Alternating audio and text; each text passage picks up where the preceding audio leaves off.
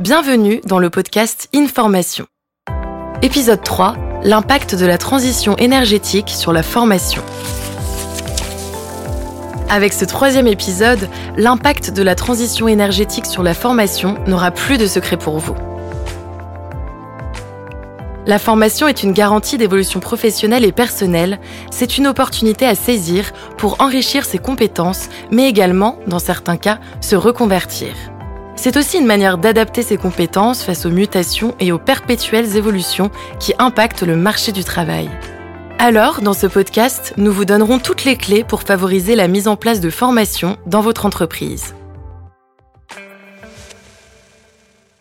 Vous ne faites pas forcément le lien entre la transition énergétique et la formation Eh bien, ça tombe bien, nous sommes là pour ça. Ou plutôt, l'Europe est là pour ça, avec le pacte vert lancé en décembre 2019. Grâce à cette initiative, l'Europe lance un objectif ambitieux, atteindre la neutralité carbone d'ici 2050.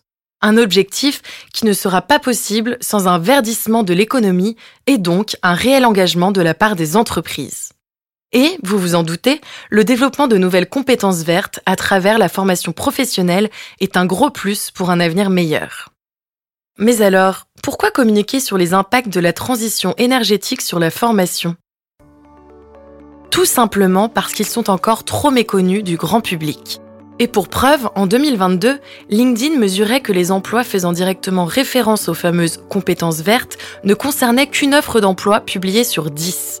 Les causes sont multiples. On peut citer un manque de sensibilisation des employeurs et des ressources humaines, des collaborateurs, des offres de formation pas assez développées ou actualisées, ou encore des moyens trop insuffisants. Heureusement, les compétences vertes sont considérées comme une priorité pour l'Union européenne et particulièrement en 2023 qui a été désignée comme l'année européenne des compétences. L'objectif est donc de mettre en valeur la formation des actifs, notamment avec une visée éthique et durable. L'Union européenne a alors mis en place de nombreuses actions. Elle a par exemple fait la promotion du Green Camp, un cadre européen de compétences en matière de durabilité. Elle a aussi mis en place des pactes pour les compétences qui rassemblent les acteurs économiques par secteur d'activité. L'UE a également décidé de faire de l'environnement et de la lutte contre le changement climatique l'une des priorités du programme Erasmus ⁇ Maintenant que les ambitions sont claires, quelles sont les différentes approches nous permettant d'adapter la formation à la transition écologique? Il en existe deux. La première approche est l'approche sectorielle. Lorsqu'on entend compétences vertes, on pense facilement aux emplois directement liés aux nouveaux enjeux environnementaux, tels que les énergies renouvelables, la gestion de l'eau ou encore l'agriculture durable. Tous ces métiers sont concernés par des compétences de nature technique. Et cette première approche des compétences vertes les rattache aux emplois comme la création ou la maintenance et la réparation des systèmes d'énergie renouvelables. Ces métiers sont aussi porteurs de savoir-faire comme la gestion de projets environnementaux, la communication et la prise de décision liées à la durabilité et à l'éthique. La seconde approche envisageable est l'approche transversale. C'est une approche plus étendue qui aborde les compétences vertes comme des compétences transversales. Cela signifie qu'elles impliquent toutes les entreprises, l'ensemble des collaborateurs, mais aussi les citoyens à changer leur comportement pour limiter le changement climatique et s'adapter à ses conséquences. Et concrètement, dans votre entreprise, comment pouvez-vous agir en faveur des compétences vertes?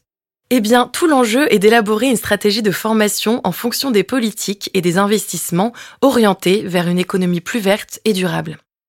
Pour cela, vous pouvez commencer par questionner les activités, métiers et les modalités de production à travers le prisme de la transition écologique. Cette étape primordiale vous permettra ensuite d'identifier les métiers et compétences à adapter et à développer des compétences existantes grâce à la solution Training Management System, aussi appelée TMS. Concernant les perspectives de ces formations, Fabienne Arata, Country Manager de LinkedIn France, affirme qu'au cours de la prochaine décennie, des millions de nouveaux emplois devraient être créés à l'échelle mondiale pour répondre aux nouvelles politiques climatiques et aux nouveaux engagements en la matière.